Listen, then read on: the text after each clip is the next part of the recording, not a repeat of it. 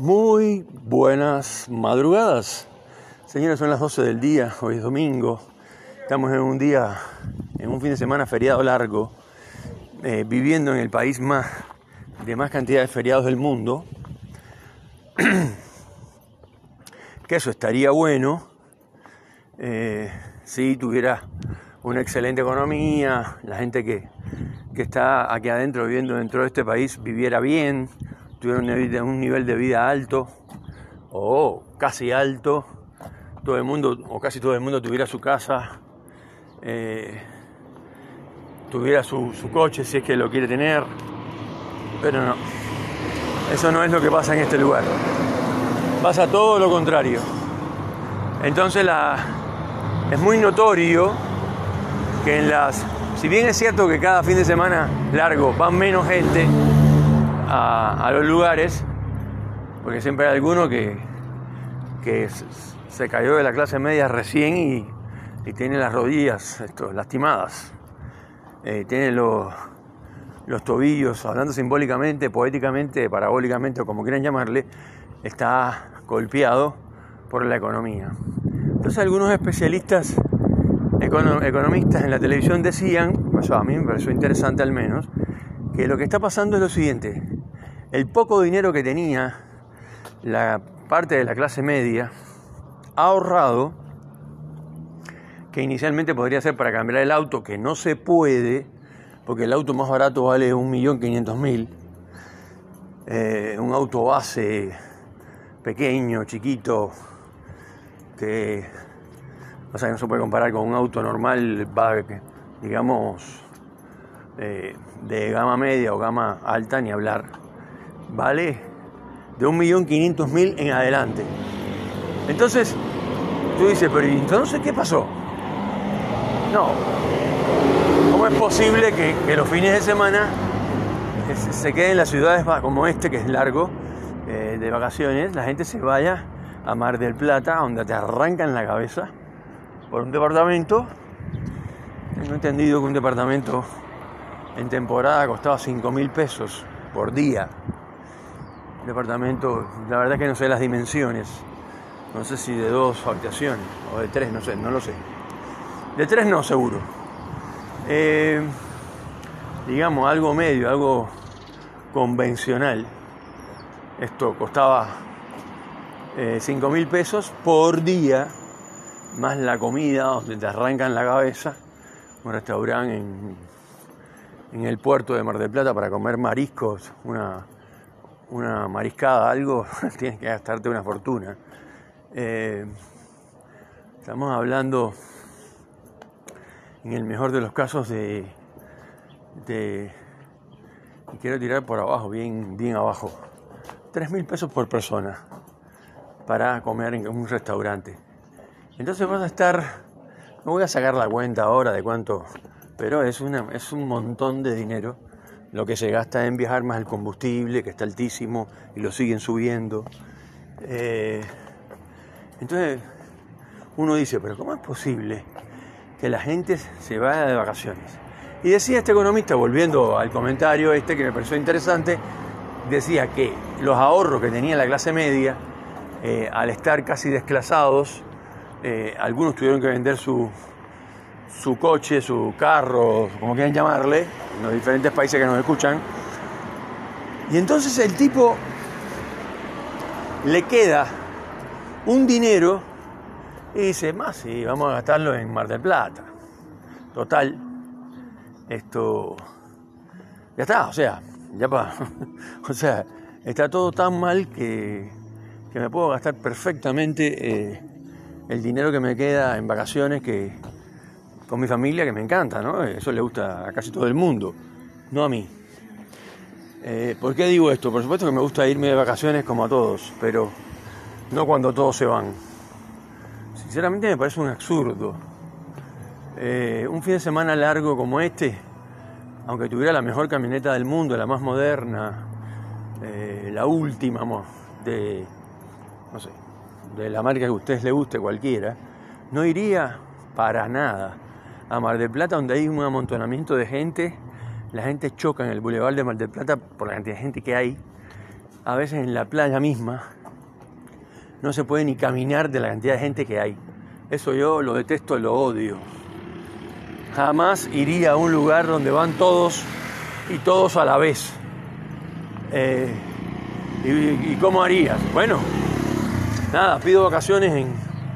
Si trabajo en relación de dependencia, pido vacaciones en otro momento y me voy yo solo, o con mi familia, quiero decir, a, eh, no sé, el lugar que me dé la gana a mí, Bariloche, ponele.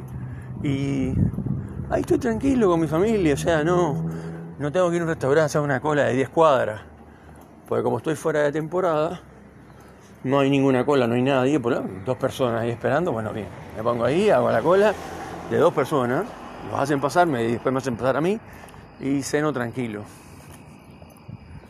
Mucha gente que tiene muchísimo dinero, que le quedó de la etapa anterior, porque ya se puede decir así, de la etapa anterior, le quedó y no se desclasó, o sea, no se cayó de clase, se quedó en el lugar donde estaba, que era clase media alta, que, que es cada día se enriquece más, y ya lo he comentado también. Bueno, van, van a este, este fin de semana, que está todo el mundo en Mar del Plata, van a Mar del Plata. Está todo el mundo en Bariloche, van a Bariloche. Está todo el mundo en San Martín de los Andes, con lo caro que es.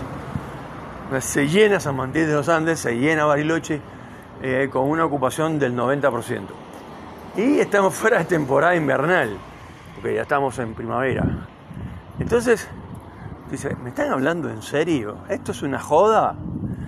Entonces decía este economista, volviendo a lo que comentaba, que la gente está reventando la plata, la poca que le queda, en estas vacaciones eh, que, ocurren cada, en cada fin de semana de estos que algunos son medios inventados y otros ya son de antes que, que, existen, o sea que, que estaban, ¿no?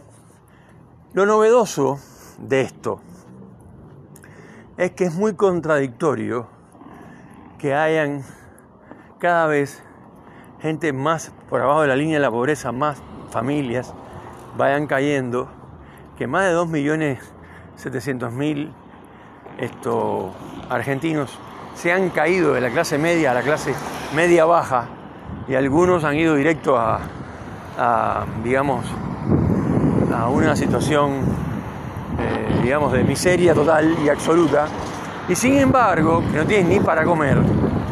Porque entonces yo lo que pregunto es, ¿dónde están la gente del polo obrero? ¿Dónde están la gente de los barrios sentados? Pues no son barrios de pie, son barrios sentados, pues son unos bandoleros que no trabajan, lo único que hacen es ir a molestar a los demás. Y por supuesto, eh, Biriboni y su tropa es un vividor que tiene mucha plata porque hace mucha plata con los pobres. ¿Dónde están esa gente? Ahora en el fin de semana largo. ¿Por qué yo no veo ninguna huelga? ¿Por qué no están cortando la 9 de julio? ¿Por qué no están haciendo actos para todo eso que ellos hacen. No, queridos, eso ellos lo hacen en la semana, pues eso es un, laburo. Ese es el laburo de ellos, el curro que ellos tienen. Y además se ha comprobado que parte de ese dinero que ellos perciben por el Estado se lo dan a la organización. O sea, eh, no sé, ese método a mí me recuerda al método de la cosa nostra, me parece que es lo que más se parece. Porque cuando uno está en la mafia, en la mafia, en la mafia, y te sales a vender cocaína, eres un mayorista, lo que tú quieras, no importa, tienes que darle el dinero a tu patrón que vende la, de la venta, pero también tienes que darle un porcentual de lo tuyo a tu patrón. Entonces el patrón se enriquece y tú te empobreces cada vez más.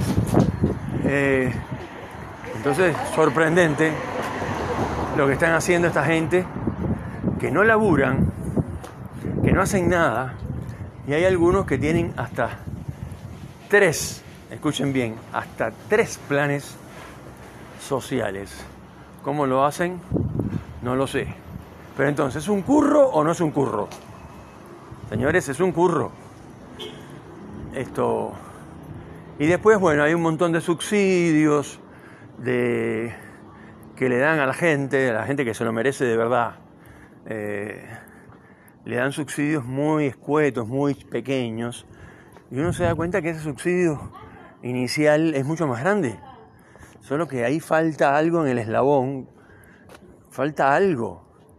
Y eso que falta es que hay alguien que se está quedando con ese dinero. Y entonces mientras, mientras las cosas sean así, es imposible que un país avance. Porque tampoco se trata de decir que esta gente que de los barrios de pie, sentado, como le quieran llamar, los polos obreros y todas estas partidas de bandidos organizados, eh, son ricos. No, esa gente desgraciadamente no son ricos. Ojalá y fueran ricos, pero no, no tienen para comer. Son muy pobres y el dinero que perciben es poco y encima tienen que dar parte de ese dinero, dárselo a los jefes, a los jefes de la organización. Esos jefes siempre son los mismos. Andan con dos gordos grandotes, pero no son, no son hombres entrenados físicamente eh, que tienen una musculatura de la hostia. No, son gordos, mórbidos, obesos, mal, pero que miden dos metros de altura. Entonces semejante mole, esos son los guardaespaldas que tiene Beribón y, y toda la partida de delincuentes esto. Entonces ellos andan con esa gente, la gente le tiene miedo, porque están organizados, es una organización, no es cualquier cosa, no es un tipo independiente. Hay por ahí alguno que le dice en la cara que tú eres delincuente y le dice de todo, el tipo grita, se hace el guapo. No, porque conmigo no te metas, vos no sabes quién soy yo. No, yo sí sé quién tú eres. Vos sos un delincuente. Y nadie se atreve porque le tienen miedo. Hubo un incidente hace muchos años en un avión que un corrupto de esto fue descubierto por un periodista. El periodista mide sí o sí 1,90, 1,95 y es un tipo corpachón, no gordo, pero de, mucho así, o sea, un tipo grandote, como se le dice acá. Ahora no me acuerdo el nombre del periodista, ni el nombre del delincuente tampoco. Sé que estaba casado con una niña que estaba en una eh, involucrada en la corrupción y algo así. Esto y o sea, una cosa horrible. Y el tipo, un tipo medio así, medio petizo, ya grande, pero grande, grande más de 60 años, ¿eh? Eh, le dio un le dio una bofetada al periodista, pero un, un bofetón bien de esos bien dado, casi una piña, y el otro no hizo nada, con lo grandote, con lo grandote que estaba. Y esto no es promulgar la violencia, señores, esto es justicia. Le puede decir por mano propia lo que sea, nadie tiene, nadie tiene ni, pero nadie puede tocarme. ¿Entienden? Si me tocan, contraataco. Nadie me puede dar un bofetón a mí, sin que yo le dé otro. Eh, porque eso son cosas elementales. Si me agreden, tengo que defenderme. Pero eso es súper elemental. No, porque lo que uno tiene que hacer es quedarse tranquilo y dejar que pasen las cosas. No, eso está errado. Si alguien te da un bofetón, tiene que devolvérselo.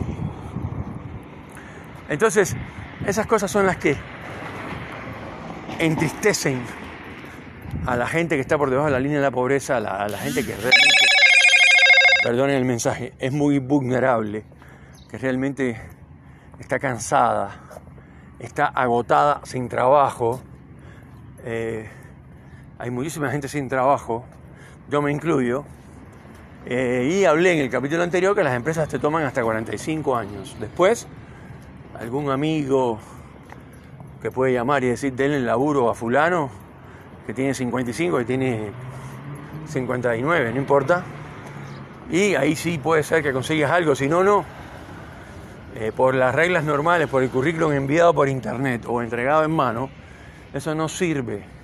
Si no tienes referencia y tienes más de 45 años, no te toman, te discriminan. Eso no tiene otro nombre. Lo puedes poner, no, pero las capacidades, lo que, lo que vos quieras. Eso es discriminación. Y nadie hace nada al respecto. Eh, ningún, ninguno de la gente de la Cámara que trabajan de eso, es que hay para hacer leyes, para hacer esto, para mejorar las leyes, para para defender a los más humildes, a los más carenciados, ninguna de esa gente hace una ley que diga, por ejemplo, esto es obligatorio tomar personas después de los 50 años. Lo dice la ley y hay que hacerlo. A no ser que esta persona tenga una enfermedad terminal o, o tenga algún problema ya grave que uno dice, bueno, este, esta persona se va a morir en dos días. Bueno, sí, tampoco hay que exagerar. Pero hay muchísima gente mayores de 50 que están bárbaros, mujeres increíbles mayores de 50. Y después tenés los, extremos, ¿no? Tenés al presidente de los Estados Unidos con más de 80. Y ahí ya como que se fueron a, a la banquina, ¿no? Como se dice acá.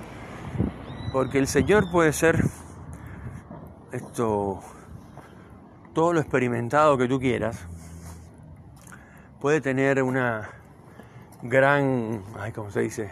Experiencia, pero resulta que tiene más de 80 años. Entonces, la, la vejez, esto va perdiendo cualidades, las personas van perdiendo cualidades, todas, todas, desde la flexibilidad hasta eh, el pensamiento más rápido, o sea, la, la respuesta eh, eh, viste que normalmente uno después que pasa los 45, los 50, eh, ya la, el cuerpo no se mueve igual. Pero, ah, no, pero te estás contradiciendo, Salvador, porque dijiste que, que las empresas los discriminan. No. Yo como empresario puedo seleccionar a personas mayores de 50, pero bueno, lógicamente tienen que tener buena salud. Eso es elemental. No voy a tomar a personas enfermas, que, ya no, o sea, que ya no, por ejemplo, alguien que se está quedando con una catarata que no, que no se operó nunca y que ya está quedando ciego y necesita un administrativo, no voy a tomar a ese por lástima. No, esa persona tiene que operarse, tiene que hacer cosas para que vuelva a ser normal, entre comillas. Así que es todo un tema, el tema de las edades. Lo hablé en el capítulo anterior, por eso no quiero explayarme con eso. Bueno, acá estamos en domingo, un domingo muy tranquilo, se ven personas así como cuando, cuando estábamos en la, en la etapa del COVID, que no había nadie en la calle, bueno, así. Y ya son más de las 12. Eh, otra de las cosas que observo cuando voy por la calle, yo camino muchísimo, ahora lo hago también para hacer, para hacer terapia, eh, y resulta que hay gente, o sea, antes eh, caminabas por los barrios y sentías el olor al humo del asado y en casi todas las casas había una parrilla y una parrilla que estaba encendida, que estaba tirando humo porque estaban haciendo el asado clásico del domingo. Está bien que no puedas comer un asado los días. Perfecto, lo entiendo. Pero por lo menos el domingo con tu familia, comerte un asado con tus amigos, tomarte una buena botella de vino tinto. Bueno, eso no se puede hacer ahora. En este caso específico, este fin de semana, no, porque ya lo había dicho antes, todos están de vacaciones, o casi todos. Los que quedaron no tienen para hacer asado. El caso es que he caminado media ciudad y no he visto, vi creo que una, para ser honesto, una casa que tenía, estaban haciendo un asado. Eh, se veía así de afuera la, torreta de la, de la parrilla y se veía que estaba echando humo, o sea, estaban haciendo un asado. Así que bueno, señores, la cosa está más complicada que de costumbre y cada cual hace... La gente está cada vez más egoísta. Cada vez yo, yo, yo, yo y los demás que se hundan. Quizás no lleguen a pensar que se hundan, pero lo que hacen produce que los demás se hundan. Eh, así que dicen, lo único bueno que, que yo creo es que después Dicen que, para las cosas se pongan buenas, primero tienen que ponerse bien malas. Así que me parece que las cosas se van a empezar a poner buenas, porque están bien malas. Señoras señores, esto es Salvador de Noche, cuarta temporada en domingo. Un programa, digamos, especial, lo hice en vivo, sin mucho ruido, porque la ciudad está vacía por el fin de semana de vacaciones y además porque la gente estará cansada o por lo que sea. Entonces, que tengan un buen domingo. Chao, le mando un abrazo. Muy buenas madrugadas. Señoras y señores, esto es Salvador de Noche, un programa de podcast, un programa de radio del siglo XXI, donde uno tiene la posibilidad de hablar con la gente, con el que quiere escucharlo, bien democrático. Uno lo escucha si puede, si quiere, si tiene tiempo. Siempre pongo el ejemplo de gente que me ha dicho, yo escucho el programa en el baño. Bueno, perfecto. A mí me parece bárbaro. Gente que lo escuches, donde lo escuches, no importa. Más yo creo que en el baño estás más concentrado que nunca para escucharlo y para escuchar todo lo que yo digo. Que por ahí eh, no necesariamente tiene que ser interesante.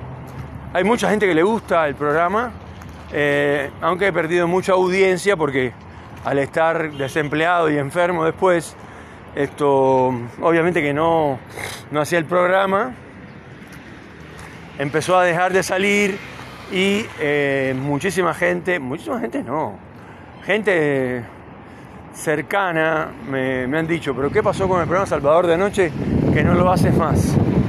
Pero dale, síguelo haciendo estaba buenísimo. Y yo siempre hablo de alguien que hace una crítica, eh, las críticas, aclaro, la crítica para los que no la tienen clara, las críticas no siempre son negativas uno asocia la palabra crítica con que me están criticando, me están, están hablando mal de mí, me están haciendo bullying o no sé, no importa. No, una crítica es una crítica, puede ser mala, o sea, negativa, pero puede ser positiva también. Eh, y también es una crítica, solo que es una crítica positiva. Eh, no sé, alguien habla de una película y dice que es una excelente película, que tiene buena dirección de actores, buen, buen camarógrafo, eh, cameraman, videógrafo o como quieran llamarle, y eso es una crítica también. Entonces, aclarado lo de la crítica, que ya también lo he aclarado en otros programas, porque hay gente que me dice, no, porque eh, a mí me gusta el programa, pero vos a veces hablás de las cosas malas, de, la, de lo que está pasando en la vida real y estoy harto o harta que me hablen de ese tema. Es como que repetir lo mismo, sufrir lo que sufrí en la semana, lo sufro después de escuchar tu programa. Es una opinión, la respeto, pero hay una opinión de alguien que a mí me pareció que era, por lo menos a mí me gustó mucho, esta opinión, esta crítica, que me dijo, mira, vos hablás de las cosas malas no siempre, o sea, no siempre, pero habla de las cosas eh, feas, habla de las cosas malas, de las cosas que, que, están pasando en el país desde el punto de vista político, eh, las diferentes ideologías, los diferentes grupos eh, sociales y todo lo demás, ¿qué sería, digamos, algo desagradable, para decirlo así, porque es lo que vivimos a diario. Pero a mí me gusta mucho el programa y me gusta mucho escucharlo porque tu visión de la realidad, la manera en que tú comentas la realidad, a mí me parece distinta y diferente a la que la hace, a la, que la hace cualquier otra persona. Y por eso me gusta mucho el programa Salvador de Noche y por eso lo escucho. Porque primero y principal tiene cierta relajación interna. Está como relajado el que está, el interlocutor, en este caso vos Salvador.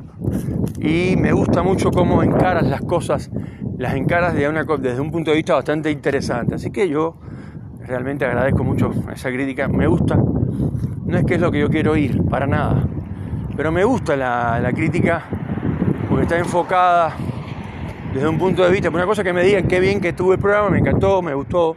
Y esto es otra cosa, acá hay algo más profundo. Está diciendo que le gusta la manera en que yo encaro la realidad.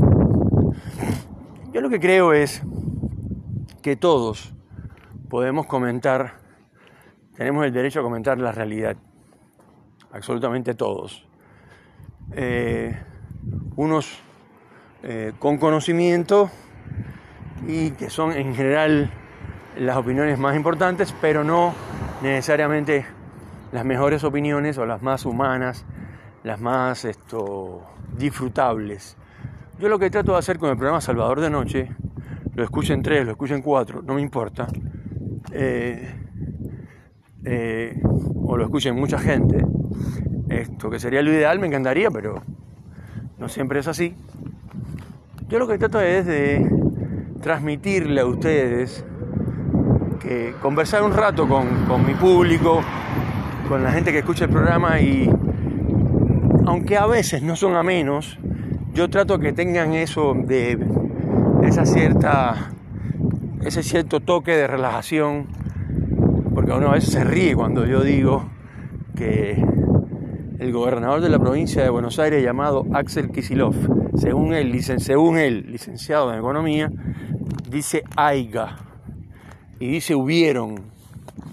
Entonces es una burrada que un tipo como él diga eso. Pero además eh, es un repetidor de todo lo que hace Cristina Kirchner. Eh, yo no soy macrista, aclaro. Eh, me parece que también tiene un montón de errores.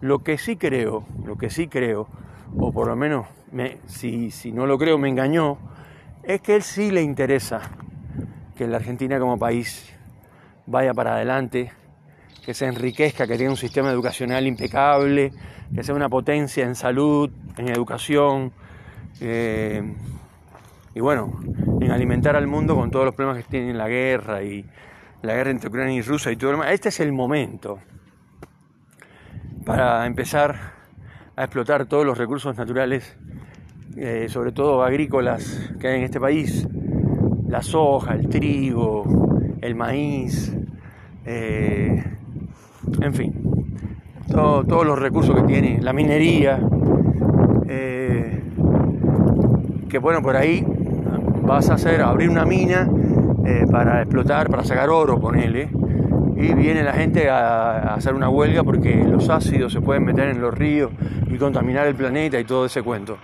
No, señores, hay que hacer, hay que hacer la mina, pero con toda la protección que lleva.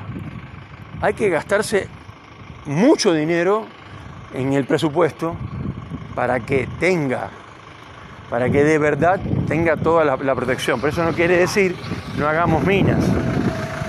Pero, o no sigamos desarrollando la minería, porque eso es una estupidez. Porque lo que necesita este país es desarrollo y además, sobre todo, compartir, lo digo en todos los capítulos, la riqueza. Siempre pongo el mismo ejemplo. Si yo tengo en mi casa tres pares de zapatillas deportivas que, que ahora valen como si fueran para comprarte un, un, coche, un auto, eh, tengo tres, tengo pocas, tres es poco. Pero cuando tengo no sé, 64, ya no puedo, aunque quisiera saber cuál, cuál es cuál, porque ya no recuerdo. No cabe en mi memoria 64 zapatillas diferentes, a no ser que seas un genio o un tipo que entra en la memoria todos los días con las zapatillas. Entonces, ¿para qué vas a tener 64 pares de zapatillas en tu casa cuando tu amigo, tu vecino, yo no, no digo que le regales las más lindas y las más nuevas, pero podría darle algunas de las que, de las más gastadas, que estén en, buen estado y que todavía se puedan usar, eh, podrías regalársela al tipo que no tiene, o al tipo que tiene un solo par de zapatillas. Entonces, eso es un ejemplo de filosofía vulgar, ¿no? Filosofía callejera. Eh, no la filosofía de Marx, Engel, Lenin, etc. No, esa filosofía no. O de los premarxistas, Hegel, etc. Estamos hablando de filosofía común, para decirlo así. Es distribución de la riqueza. Porque la verdad es que, por ejemplo, el bandido de Lázaro Báez, que todo el mundo lo conoce en este país, eh, tenía no sé cuánto, treinta y pico, cuarenta, no me acuerdo, un galpón lleno de coches de alta gama. La pregunta es, ¿de verdad Lázaro Báez puede subirse a todos esos coches a la vez y manejar todos los coches a la vez, no creo. No creo, no. Es imposible, eso no lo puede hacer ni siquiera Dios, que es omnipresente y omnisciente. No se puede hacer todo a la vez. Lo cual quiere decir que él tiene que ir al galpón, agarrar el Mercedes-Benz, último modelo que tiene, salir con ese hoy, a la tarde lo trae y al otro día sale con el Audi. Y así tiene que usarlo uno por vez. Lo cual quiere decir que teniendo un automóvil o dos, ya estaría. Porque más no le hacen falta, no los puede usar todas a la vez. Entonces, cuando una persona tiene esa colección de autos es porque ya no tienen que gastar el dinero. Encima, si ese dinero es mal habido. Porque si fue un dinero ganado con el sudor de tu frente, igual eres un estúpido, porque no te vas a gastar el dinero que tú laburas tanto, te lo vas a gastar en comprarte 60 eh, automóviles, cuando sabes que puedes usar uno solo. Entonces, eh, digamos que a eso es lo que yo apunto cuando digo que hay que distribuir la riqueza. Y no es tan difícil. Hay un montón de gente que, tiene comedores eh, y los bancan ellos mismos y todo lo demás. También hay hombres, eh, hombres y mujeres en este país muy ricos que tienen mucho dinero y que comparten la riqueza con la gente más pobre, eh, hacen cosas por ayudar a los más carenciados, porque siempre en un grupo humano, desde que la humanidad eh, es humanidad, hay gente pobre, eh, sin recursos, que no tienen ni para comer, y hay gente rica con exceso de recursos, recursos que cuando se muera no se los va a poder llevar. Y la verdad es que nadie hace mucho al respecto. Porque vaya, a mí no me vayan a decir que Mark, Angel y Lenin, que son los, los creadores, por mala suerte, ¿no? Pues fue una, una gran mala suerte, del comunismo o del socialismo, como quieran llamarle, que es un sistema eh, que por supuesto tiene cosas positivas como cualquier sistema, algo de positivo tiene, pero en general es negativo. Es un sistema que es tan negativo que no duró nada. Fíjense que surgió, se puso de moda o tuvo su auge con la Revolución de Octubre en el 17 y en el 94 se cayó con la perestroika rusa y el muro de Berlín. Entonces es un sistema, con todo el respeto, de mierda, porque no duró ni un siglo. Y el sistema capitalista había siglos de siglos instaurado. Eso no quiere decir que sea muy bueno, hay que mejorarlo. Pero yo creo que hay mucha gente que está en eso, está tratando de mejorar el país, el sistema, etc. Señoras y señores, esto fue Salvador de Noche, cuarta temporada.